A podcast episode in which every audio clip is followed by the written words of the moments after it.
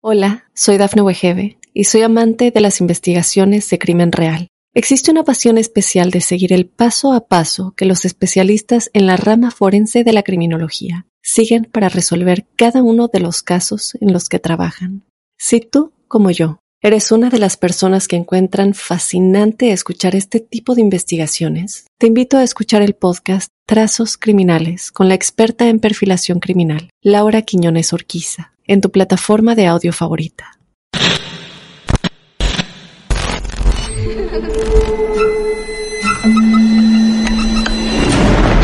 Los seres vacíos nos observan.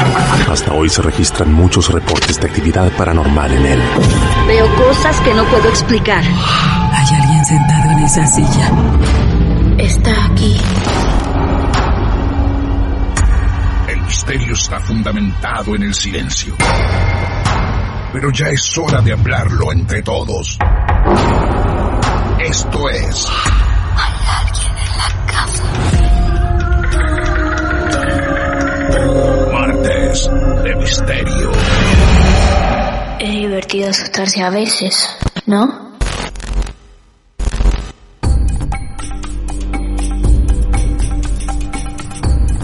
Seguramente ya sabes lo que va a ocurrir en los próximos minutos. Bienvenidos a otro episodio de Martes de Misterio. La historia que vamos a recibir en los próximos minutos tiene que ver con el mundo de las obsesiones. Es lo poco que sabemos de antemano para el relato que nos va a presentar Cintia. Ella es de la provincia de Santa Fe, aquí en Argentina, de la ciudad de Rosario para confiarnos su caso real. Cintia, buenas noches, bienvenida, ¿cómo estás? Buenas noches, Martín, un placer. Muy bien, muy bien, ¿y vos? Bien, muy bien, muy bien. Un placer también para nosotros que nos hayas escrito, que nos hayas avisado, que vos también viviste un caso extraño. No, no, no, ah, eh, sigue, sigue, sigue, estamos tratándolo. Perdón, ¿esto es de ahora? Y es de hace, empezó hace más o menos tres años. Bueno, escúchame, Cintia, quizá peco de ansioso, ¿no? Lo soy, lo reconozco. De tu actualidad, de esto que estás viviendo, ¿hay mucha gente enterada? No, casi nadie. Es mi psicóloga, la persona que me está ayudando y ahora quien esté escuchando. Cintia, ¿vos me estás diciendo que no hay un familiar tuyo que sepa de esto que vas a contarnos? No, no, no sabe nadie. Cintia, vos estás segura que vas a contar lo que nos vas a contar, ¿no? Porque en realidad tiene una parte de historia familiar que, que mi, mi, mamá lo tiene bloqueadísimo Ah. y me parece como que no es, no es correcto que yo le vaya a contar todo esto hasta que yo no lo solucione. Eh, Wow. Pero sí, fue bastante turbio. Bueno, ¿cuántos años tenés, Cintia? 31. 31, muy bien. ¿Vivís sola? ¿Vivís con tu familia? Vivo sola, vivo sola. Estamos con Cintia. ¿En este momento estás sola? Estoy sola. En este momento estás sola. A mí porque me genera un poquito más de incomodidad. ¿Esto comienza en qué momento, Cintia? Esto comienza cuando yo me separo de mi expareja. Yo convivía con él. eh, eh, él siempre fue una persona media, media rara, pero bueno, yo decidí apostar. Ajá. Y cuando me voy a convivir con él, de esto te estoy hablando hace más o menos tres años, que fue Sí. cuando arrancó todo, yo me voy a convivir con él y duré tres meses. Tres meses para darme cuenta que no iba ni para atrás ni para adelante. ¿Vos lo conocías fui- hace cuánto tiempo él? Nos conocimos hacía más o menos cuatro años. Cuatro años. Bien. Y cuando nos fuimos a convivir, ciertas actitudes de él de la vida diaria que uno cuando está en pareja y vive por separados no las tiene, dije, bueno, no, acá tengo que irme, esto no es para mí. Eh, él venía de una familia bastante, bastante oscura, con muchos problemas familiares desde muy chico. La madre era media, media, no le voy a decir bruja porque les tengo muchísimo respeto, pero sí era bastante oscura. Para darte un ejemplo, yo volvía de trabajar y la tenía instalada en el departamento y ellos no son de acá de Rosario. Y la tenía instalada una semana. Entonces era la energía era re densa, re pesada. eh, Mm. Siempre se rompía algo. eh, obviamente con, durmiendo con ella en el living y nosotros en la habitación, yo no podía dormir, siempre estaba alerta. ¿Vos decís que iba tu suegra a tu casa, Sí. te caía de improviso, ahí en tu casa, se quedaba con vos una semana y durante esa semana a vos te costaba dormir? Tenía parálisis de sueño. Yo empecé con parálisis de sueño. Nunca en la vida tuve una parálisis de sueño. Yo no sabía lo que era hasta que, bueno, yo tengo, hago, voy al psicólogo desde mucho tiempo y le digo, mira, me está pasando esto, esto y esto. Y me dice, bueno, son parálisis de sueño, que vamos a tener que encontrarle cuál es el cuál es el motivo por el cual vos las estás teniendo. Bueno, yo, yo flasheé cualquier cosa, digo, bueno, a lo mejor es estrés, es ansiedad, es trabajo. Me separo y cuando me voy, me, voy del departamento dejo parte de mis cosas porque me separé con una situación particular que me fui sin nada y bueno, dejé todo, dejé todas mis cosas, los muebles, la ropa, todo. Me llevé lo puesto y, y una mini valijita. ¿Dónde te vas a partir de ahí? Cuando decidís irte, ¿a dónde te vas? Me voy a la casa de mis papás. Ah, una pregunta hasta ahí. Todo lo que vos estás hablando de una persona rara, vos vas a contarnos hasta donde vos quieras, ¿eh? Oh, por eh, supuesto. Lo raro que vos destacás de tu expareja, ¿Tiene que ver con este mundo esotérico o con cosas más palpables? No, no, con el mundo esotérico y aparte le gustaba mucho eh, tomar drogas, cualquier droga ah. que a vos se te ocurra. Ah, bueno, bueno, listo. Entonces perfecto. mezclaba los dos mundos. Claro. Eh, yo después con el tiempo empecé a investigar por otro lado con gente conocida de él y él empezó a usar drogas por la madre y por estas cosas que hacía la madre. ¡Qué pedazo de inicio! Porque es muy incómodo, ¿eh? es muy incómodo. Una cosa es que, bueno, que estemos acostumbrados a tratar temas raros, esotéricos, extraños. Otra cosa cuando ya hay cosas más de la vida cotidiana, inmersas en este campo, ¿no? Vos con tu suegra no te llevabas bien a pesar de las cosas que sentías. Perfecto. ¿Te llevabas me bien? Perfecto. Ah, eso. Sí, me llevaba bien. Yo me llevo bien con todo el mundo y a veces no me doy cuenta que la otra persona es, es irónica. Eh, pero bueno, lo único que me molestaba era cuando ella caía de improviso y se quedaba una semana sin avisar y yo a mí me costaba dormir. Pero nunca lo, nunca en realidad dije pasa esto, porque tampoco le encontraba el motivo a las parálisis de sueño. ¿Vos te separás sin quizá echarle la culpa a lo que te pasaba a tu suegra? Es que eso sucedió, me separé sin echarle la culpa a nadie. Yo pensé que era que los dos no convivíamos bien y yo yo soy así, o sí o no, y me fui. Bueno, avancemos por donde vos quieras, a ver. Bueno, no, yo no la voy a hacer tan larga porque sigue, pero por ejemplo, yo me voy a vivir de mis padres hasta que alquilo un departamento y el departamento que alquilo es eh, un altillo en una mansión antigua en Rosario, que es, o sea, la zona es muy conocida eh, y es patrimonio, o sea que tiene su historia. A mí siempre me gustaron los lugares así. Eh, bueno, alquilo este departamento. Cintia, Cintia no puede ser. No, no puede. Sos un vendaval de sorpresas. Vos te separás después de un caso así y te alquilas un altillo en una mansión. Sí, sí, sí. La gente de Rosario probablemente la conozca. Eh, está ubicada cerca del Boulevard Oroño. Es, es conocida. ¿Tiene, eh, ¿tiene, un nombre oficial eso? No, no, no. Es, es porque la zona está llena de, de ese tipo de casas Ah. Es más, la cuadra entera tiene todo este tipo de casas. Ah, bien. Y yo tenía un conocido que la, la tenía estaba reciclada y me dice, bueno, si quieres te la doy y anda a vivir ahí. Yo chocha porque imagínate que es una, una locura, es grande. Así que dije, bueno, la agarro, yo cero problema. Ni siquiera limpié el ambiente ni nada. Yo después de todo esto, cuando me empiezan a pasar cosas, empiezo a investigar ese mundo. Digo, chau, yo soy una tonta que no me percaté antes. ¿En esa mansión vivía más gente o vos solamente en el altillo? No, acá tengo tres vecinos más que son dueños. Yo soy la única que alquila. ¿Nos podés describir ese altillo cómo es? Eh, vos entrás y ves dos ventanales gigantes con vitros originales de colores. Los techos son de más o menos tres metros y medio. Eh, está conectado cocina, living, comedor. Y después tengo una habitación muy grande que da a un patio interno que es exclusivo mío con todas las puertas originales de Algarrobo. es todo original, lo único que está reciclado es el baño. Eh, los pisos de parquet, los rosetones en el techo que son originales, todo original, lo único que se cambió fue el baño. Qué bárbaro. Es casi una casa ese altillo, ¿no? Sí, sí, sí. ¿Está en qué piso? ¿Tercer piso, cuarto piso, quinto?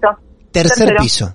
De a poco vamos tratando de meternos en tu mundo, en ese altillo de lujo donde vivís. Ahí estamos con vos.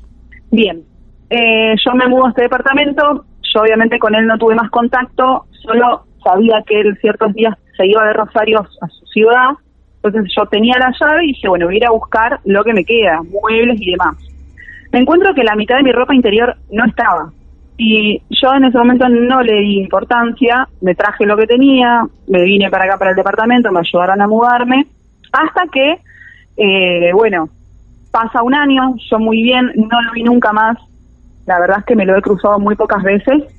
Pero me llega un, un mensaje de una persona que yo no conocía diciéndome de que la iba a pasar muy mal. Así, la vas a pasar muy mal. Yo llamaba al teléfono y no me contestaba nadie. Yo no, dije, bueno, ya está, que se vayan, bueno, a cagar. Yo pensé que, que era él y no le di importancia. ¿A vos te llega un Bueno, mensaje después de un tiempo que te separás? Un mensaje de un número Sí, de desconocido. un año, porque según los amigos de él, él me seguía buscando y como yo lo había bloqueado de absolutamente todos lados, no me podía encontrar y no sabía dónde vivía yo, dónde yo me había mudado. Bueno, pasó, yo no le di importancia, empieza el, empieza el tema de la pandemia. Eh, yo obviamente, mis papás viven acá en Rosario, pero viven en una zona muy alejada y verlos iba a ser un garrón. Así que estuve cuatro meses sola sin ver más que a mis dos vecinos, que encima uno es mayor de edad, o sea que tampoco es que nos podíamos ver. Y una tarde, yo estoy en el, estoy en el, en el, digamos, en, el, en la ventana, mirando por la ventana, hablando con la vecina de enfrente, y me bajó como la presión y me desmayé. Eh, yo nunca tuve un problema de salud, yo nunca nada. Yo deportista, entrené toda mi vida, jugué mucho tiempo a un deporte particular, eh, entrenaba de lunes a sábado, eh, nunca fumé, no nada. Me desmayé, de la nada. Te desmayaste de la nada. Sí. Sí. Me levanté, dije, chau, ¿qué me pasó? Llamé a mi papá y le digo, mira, papá, me pasó esto, esto y esto. La verdad es que no, no, no, no me siento mal, simplemente me siento muy baja de energía. A lo mejor será porque desayuné mal, esto fue al mediodía. Digo, a lo mejor yo estaba trabajando, digo, yo a lo mejor eh, fue porque desayuné mal, pero por las dudas te pido que me vengas a buscar porque no, no, no me quiero desmayar sola de nuevo. Yo de eso a mis papás no lo veía hacía cuatro meses.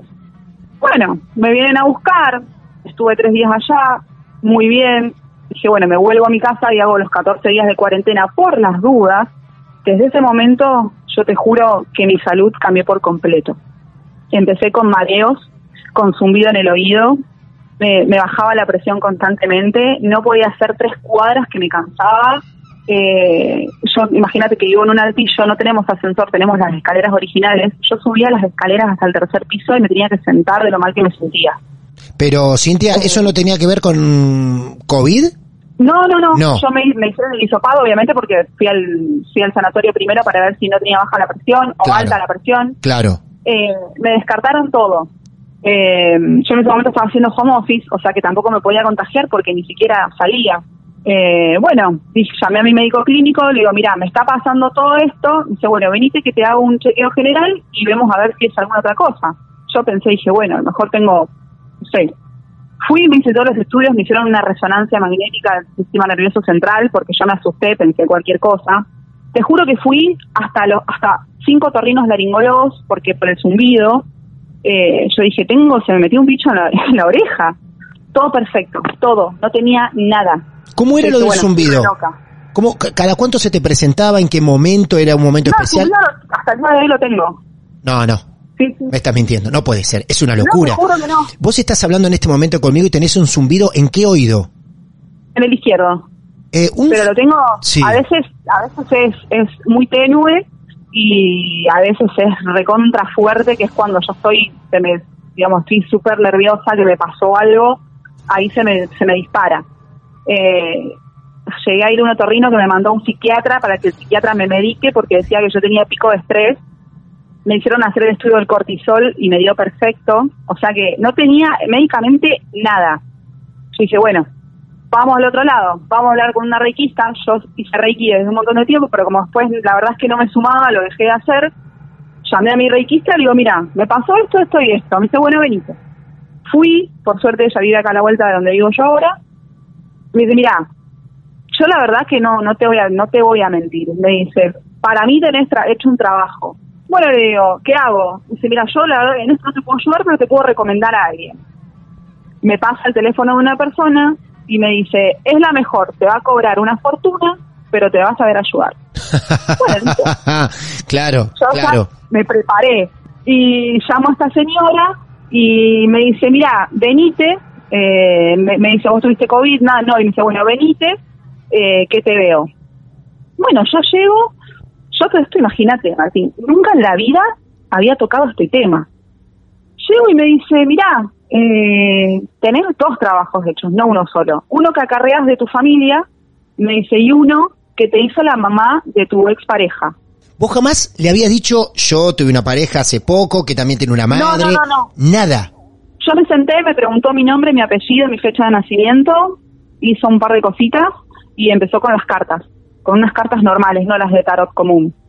Eh, y ahí me dijo, vos tenés dos trabajos hechos de una expareja, uno te lo hizo la mamá de, eh, de tu ex, me dice. Yo pensé que había sido mi ex el que me lo había hecho, pero no, me lo hizo la mamá. Me dice, ella te ató, te hizo como un amarre, como para que vos, desde que si cortabas con él, tengas problemas de salud y no puedas tener más una pareja, que no sea él. ¡Uh! ¡Qué enfermedad! ¡Qué locura! Ahí recordaste el mensaje que decía, la vas a pasar mal. Sí, sí. Y, y recordé que me faltaba un montón de ropa interior. También, claro. A mí la señora esta me dice, ¿vos perdiste ropa interior? Digo, sí, cuando yo me fui al departamento en el que convivía, perdí un montón de ropa interior. O sea, me, vine con la mitad. Y me dice, y sí, me dice, eso es lo que hizo. Es un trabajo bastante oscuro, no lo hizo ella, le pagó a alguien para que lo haga. Pero bueno, eh, me dice, es bastante turbio porque juega con la salud de la persona. Bueno, dije, sácamelo, ya está, te pago lo que sea, sácamelo. Me dice, mira que no va a ser tan fácil porque lo tenés hace bastante. Imagínate que esto ya había pasado hace un año. Claro, claro. Escúchame, Cintia, antes de eso, Sí. ¿qué te dijo del trabajo que arrastraba tu familia? Bueno, eh, ella me preguntó si mi, en mi familia alguien había trabajado en su momento con alguna religión particular o había formado parte de alguna de, de algún grupo de, de personas que trabajaban con, con ese tipo de cosas. Yo no sabía, la verdad es que no sabía, así que le pregunté a mi mamá, como haciéndome la, la tonta, digo, che, ma, eh, ¿vos sabés si alguien de la familia? Me dice, sí, tu abuelo, mi papá. Yo quedé mirando como, ¿qué? Me dice, sí, tu abuelo era el presidente de una de las religiones de acá de Rosario. La verdad es que no me acuerdo el nombre porque nunca quise meterme. eh, que trabajaban tipo con sanación con las manos. eh, no sé cómo explicarte, pero era una religión bastante tipo secta. Me dice, Ajá. tu abuelo era- fue el presidente durante muchos años hasta que, bueno, hasta que falleció. Y tu abuela, o sea, la mamá de mi mamá, eh, cuando tu abuelo se separa de ella, que se casa con otra mujer, empezó a pagarle a gente para que mi abuelo vuelva. Y me dice, yo quedo embarazada de vos, eh, dice, y me voy, me voy de la casa. Entonces la señora esta me explica de que cuando una persona eh, hace este tipo de trabajos, obviamente que todo vuelve, y mi mamá se ve que arrastró parte de ese trabajo y esa parte de trabajo estando embarazada de mí lo arrastré yo. Yo me entero todo esto cuando me empieza a contar la señora, porque yo la verdad es que nunca tuve idea de esas cosas. Qué impresionante. Entonces- Dos, dos maldiciones. Sí, una se ve que era media leve porque nunca me enteré, imagínate 31 años, me enteré el año pasado. Claro. Eh, pero la que más me hizo daño fue la que me hizo la mamá de mi ex. Yo, bueno, empecé con todas estas limpiezas. Imagínate que me metí en el tema, me compré libros de lo que se te ocurra para empezar a leer cómo limpiar mi casa, cómo limpiar todo. Hasta que viene una amiga mía que trabaja de esto hace mucho tiempo, pero obviamente no me puede tratar porque es amiga mía. Es, ella es medium, es, eh, bueno, tarotista y todo. En Rosario trabaja de eso, pero a mí no me podía tratar por este, por este motivo. Hasta bueno, viene a mi casa, acá al Altillo, y es- yo, desde que me, me dijeron esto de la brujería, yo cuando llegaba al Altillo me sentaba en el sillón, para que te ubiques, vos entrás y ves el sillón de espaldas. Bien. Eh, yo me sentaba en el sillón a ver tele y sentía como que me miraban de atrás. no. Y yo decía, la puta madre. No, como Digo, que ¿qué alguien, onda? como que alguien desde la entrada, digamos, ni bien entraba, Como la entrada me miraba, desde me la miraba fijo. Claro. Como que tenía algo en el que me miraba en la nuca, me dolía la cabeza y miraba para atrás, y miraba para atrás. Bueno, llega mi amiga un día que vino, que vino a cenar y me dice, ¿por qué miras tanto para la puerta? Y le digo, vos sabés que desde que me contaron todo esto, eh, yo empecé a mirar para la puerta porque siento que hay alguien. Me dice, sí, está tu bisabuela parada ahí mirándote. Yo, yo, imagínate, entré en un estado de shock llorando a rolete. No. Le digo, vos me estás jodiendo. No, me dice, son, son, me dice, son personas que te están cuidando cuando saben que vos estás mal. Me dice, son personas que no están en este plano, que te están cuidando cuando vos- estás mal. Claro. Mi abuela, mi bisabuela murió a los ochenta y pico de años Ajá. eh, cuando yo tenía 15. Eh, bueno, fallece y yo obviamente cuando me vengo para acá lo, lo último que me imaginé iba que me iba a pasar todo esto. Mi amiga me dice, pero quédate tranquila, me dice, porque es alguien que te está acompañando en este momento de tu vida que vos lo necesitas. yo no, yo duermo acá, en el, o sea, en el, en el altillo, ah, cuando me mudé, dormía con todo apagado. Un, haz de luz y yo me despertaba. O sea, tenía que dormir con todo apagado. Desde ese momento prendo la luz hasta del baño. Eh, no puedo dormir con las luces apagadas. Bueno, yo hasta que después hablaba con mi amiga y le decía, tengo miedo. Me dice, no tengas miedo porque no pasa nada. Yo todo esto, desde que me fui del departamento de mi nunca más tuve una parálisis de sueño. Desde que me entero de esto, yo todas las noches tenía una parálisis de sueño. Sentía que alguien se me ponía arriba y no me dejaba respirar, sentía que veía cosas y no podía gritar, que la voz no me salía. Eh, yo le decía al psicólogo, obviamente que al psicólogo le conté todo y le digo, estoy loca, decime que sí estoy loca, que estoy creyendo todo esto. No, me dice, no estás loca, me dice. Hay muchas personas que lo viven, pero muy pocas lo pueden contar, o sea, que, que les animan a contarlo. Así que nada, estoy con, con ese tema. Eh, obviamente que ahora ya no tengo tanto miedo al departamento, o sea, como que ya estoy recómoda, puedo dormir. No tuve parálisis del sueño hace bastante que no tengo, pero eran bastante seguidas. Había noches que tenía tres seguidas y ya no podía volver a dormir. Me tenía que levantar, me preparaba el mate y me ponía a hacer otra cosa. Y como que mi vida cambió. Era tipo murciélago, salía salía de noche hacía cosas y de día podía intentar dormir. Qué incomodidad absoluta cargar la vida con todo eso. El día, la mañana, la noche, la tarde, todo el tiempo eso. Lo peor es que cuando yo, por ejemplo, salía a hacer algo con alguna amiga, cuando ya se empezó a levantar el tema del COVID, que podíamos salir a tomar algo, yo ya salía y cuando salía me sentía mal, me mareaba o decía, bueno, no, yo ya estaba con la negativa de que me iba a pasar algo, ese miedo a que te pase algo. Eh, como que me traumó un poco la situación. Te voy a hacer una pregunta privada. Vos me contestás hasta donde vos quieras, ¿no? Vos, en estos últimos tiempos, meses, si querés, ¿tuviste la posibilidad de estar con, con otra persona, no en pareja, sí, pero a lo mejor teniendo un momento íntimo? Si lo hiciste, ¿cómo te sentiste? Si empeoraba tu salud o tu estado, si a lo mejor querías intimar con alguien, ¿no? Mira, me estuve dos o tres veces y esas dos o tres, y no estuve más porque cada vez que estaba al día siguiente era un trapo de piso. Eh, me, me, levantaba ya con dolor de cabeza, que me mareaba, que me tenía que sostener de las paredes. Eh, mi médico clínico, cada vez que lo llamo, me dice, ¿estás bien? No tenés nada y me corta. Para que tengas una idea, él me conoce desde que soy muy chica porque es mi médico de toda la vida. Y yo lo llamaba y le decía, me siento mal, no tenés nada. Y me cortaba. Y así, eh, y bueno, no, no, es más, hasta ahora todavía no no no no estuve más con nadie, es más, la única hubo una sola vez que quise seguir con la relación que estaba intentando empezar y desapareció de un día para otro. No. Pero te no. juro. ¿sí? Pará, esa persona desaparece porque digamos no no quiere estar más con nunca más lo vi. Nada, cero. Pero te bloqueó de su vida, su teléfono, su, o sea, todo. De todo ¿No, no llegaste a, tener un percance con esa persona, a discutir mal, que diga, no, esta, a esta mina? Cero, nada, cero.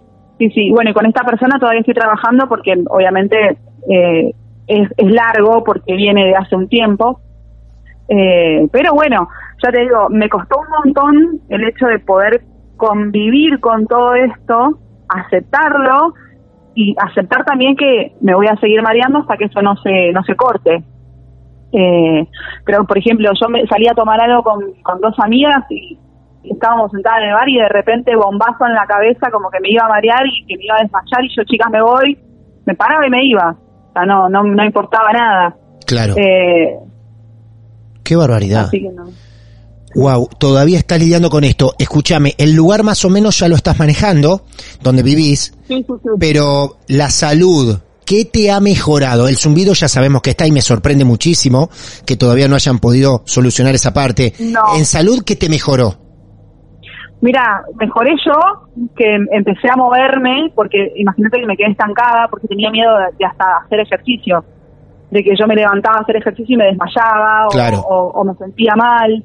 Eh, y yo, por ejemplo, hago yoga de toda la vida. No podía ni hacer yoga. Obviamente me hizo engordar, eh, yo lo único que hacía era del sillón a la cama, de la cama al sillón, me iba al patio a leer y entraba y no me podía enfocar tanto porque hasta me molestaba tener los lentes puestos. Eh, y nada, eso mejoró bastante, pero porque me parece que yo también es como que le estoy poniendo un stop. A la noche cuando a veces me duermo y me estoy por entrar en parálisis de sueño, que me doy cuenta, es como que ya aprendí a darme cuenta, me levanto y, y, y a mí mi amiga me dijo, siempre tenés que, si sentís que es negativo, tenés que decirle que por favor te deje dormir. Entonces yo me levantaba, me sentaba en la cama y decía, por favor déjame dormir, no me mires a mí, mira para la pared. Me daba vuelta y empezaba a dormir de nuevo. Pero nada que ver al año pasado, cuando yo no tenía idea de todo esto y no sabía cómo reaccionar a la situación. Eh, pero bueno, eh, es más, de eso me había olvidado. Cuando viene mi amiga, yo tenía un espejo que había heredado en el cuarto, un espejo de esos viejos, eh, todos labrados de madera, y lo tenía enfocándome a mí mientras dormía. Error. Imagínate que... Sí, yo nunca supe de eso. Error. Si hay algo que aprendimos en Marte de Misterio es no, no espejos en las habitaciones. Y de última, se tapan a la noche. Recuerdo Bueno, esa yo lo lección. tenía apuntándome a mí mientras No, dormía. claro, Eh, claro. y cuando viene mi amiga que me dice, bueno, está tu bisabuela curándote, pero el espejo que tenés en el cuarto me lo volás, ya me dice, dejalo en el container de la otra cuadra, me dice, porque lo que tiene ese espejo es espantoso. Cintia que hizo, agarró el espejito y lo dejó para donación al lado del container. Claro. Eh, o sea, saqué. Eh, y bueno, después aprendí a, a- a limpiar mi casa constantemente, tipo parezco como una loca con el hornito en la mano dando vueltas alrededor del altillo. Eh, pero me siento, ahora me siento mucho más cómoda, eh, ya te digo, puedo pasar, pueden pasar dos o tres días de que yo no me siento tan mal, eh, retomé las actividades físicas, volví a ir a la oficina, eh, es como que eh, retomé varias cosas. Si bien algunos síntomas los tengo y los, hasta que no se me vayan, yo voy a seguir pensando que tengo algo, lo estoy tratando con esta persona. El tema del zumbido, ¿lo estás Sí. tratando con un doctor y también con esta persona? Es que el doctor, eh, vi a cinco doctores y los Ah. cinco doctores me hicieron diferentes estudios, me hicieron hasta el estudio del laberinto con agua, o sea, tirándome el, el agua en el oído eh, y dio todo perfecto. Me, me, me terminaron diagnosticando posible migraña.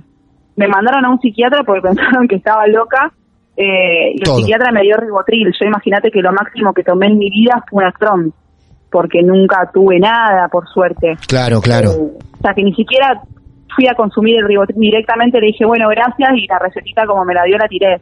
No, no.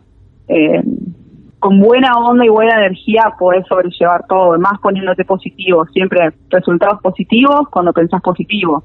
Fue un garronazo porque de, de la persona que menos te esperás, terminás heredando cosas y después, bueno, que te hagan cosas tan feas. A pesar de ese mensaje, no tuviste otro contacto cuando te enterás, por ejemplo, por esta persona que su madre te hizo un trabajo, ¿no? Ni siquiera atinaste a hablar con él por este tema. No. No, con él no. Me escribió la actual pareja, hace no mucho, para informarme de que iban a ser papás. Pero más que eso... Es una locura. no. La actual pareja te dice, te quiero contar que eh, vamos a ser padres, que tu ex va a ser padre. Exactamente. Para eso te escribió. Exactamente. Ah, qué locura. A lo que yo contesté felicitaciones y bloqueé el número también por las nubes, ¿viste? Porque yo ya sabía de esto y dije, no vaya a ser que... eh, y bloqueé el número. No, esto es de psicópata. Sí, sí, sí. Bueno, pero que ellos también vienen de una familia media turbia, a la cual yo no quise no, no quise saber más nada cuando empecé a enterarme de todo esto, pero obviamente que yo creo que viene de hace tiempo. Aparte, esto es una, es una obsesión con vos la familia porque primero él en mandarte mensajes después de un tiempo y decirte la vas a pasar mal. La actual pareja decirte vamos a ser padres. ¿Con qué sentido? Si ustedes no tienen comunicación. Y aparte de todo esto, lo peor, la madre haciéndote un trabajo por si en algún sí. momento vos no estabas más con el hijo, como ocurrió, para que no estés con nadie. Es una Es que obsesión yo tremenda. no sé cómo me fui, no sé cómo me fui, porque es como que la situación em- eh, desde el día cero apenas me mudé era horrible, eh, porque desde el primer momento yo empecé a ver todo este tipo de cosas que él hacía con las drogas. Y Claro. yo no, no- soy cero, cero tipo de esa persona, yo digo, deportista de toda la vida, nada. Y, y dije, bueno, ¿yo qué hago acá? Esto no es para mí, no es para mí. Buscaba departamentos porque me quería separar, buscaba departamentos, pero no lograba irme. O sea, venía, me convencí y me quedaba. Y así es como que me quería retener hasta que un día me cansé y cuando él no estaba me fui. O sea, en el único momento me fui. Y, me, y decía, bueno, vuelvo, vuelvo, ¿por qué me fui? ¿Por qué me fui? Vuelvo, vuelvo. Y como que puse toda la fuerza en no volver, no volví y ahí empezó todo. La persona que te está ayudando, la tarotista, te dice que todavía el trabajo no te lo pudo sacar. Me lo sacó, pero obviamente las secuelas que me quedan Ah. por estar tanto tiempo agarrado es cuestión de que lo tenga que solucionar yo.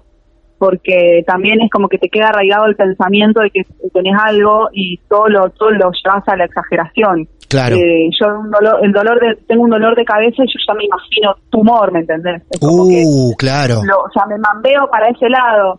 Obviamente lo trataba con la psicóloga y le digo, no puede ser que yo esté pensando cosas así cuando nunca en la vida tuve un pensamiento similar.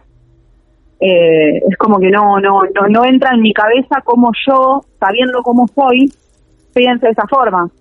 Y, y bueno, por eso también decidí retomar la terapia, retomé Reiki, eh, como para entrarle con de todo. Qué bárbaro lo que son los trabajos, por Dios. Tremendo, Sí. tremendo, ¿eh? Sí. La verdad que es increíble.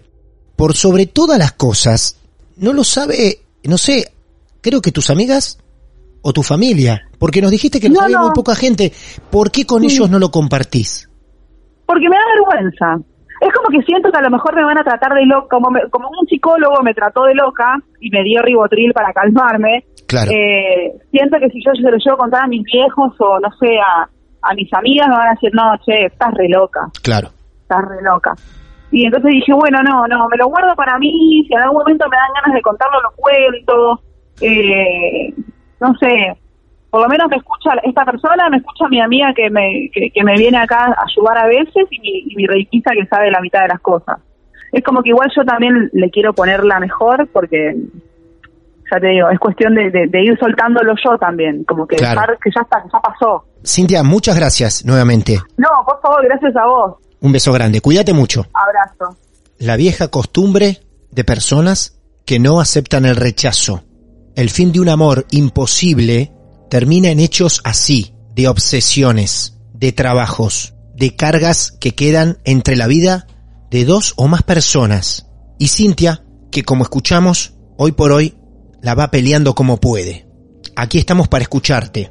Si vos tenés tu relato para contarnos, sabés que podés contactarnos en nuestras redes sociales. Nos ubicás como Martes de Misterio. Te esperamos en Instagram, en Facebook y en Twitter. Nos mandás un mensaje privado y enseguida nos vamos a estar poniendo en contacto con vos. Mi nombre es Martín Echevarría. Somos Martes de Misterio y seguramente nos vamos a encontrar en el capítulo siguiente. Muchas gracias. A veces es bueno tener miedo. Martes de Misterio. Hola, soy Dafne Wegebe y soy amante de las investigaciones de crimen real. Existe una pasión especial de seguir el paso a paso que los especialistas en la rama forense de la criminología siguen para resolver cada uno de los casos en los que trabajan. Si tú, como yo, eres una de las personas que encuentran fascinante escuchar este tipo de investigaciones, te invito a escuchar el podcast Trazos Criminales con la experta en perfilación criminal, Laura Quiñones Orquiza, en tu plataforma de audio favorita.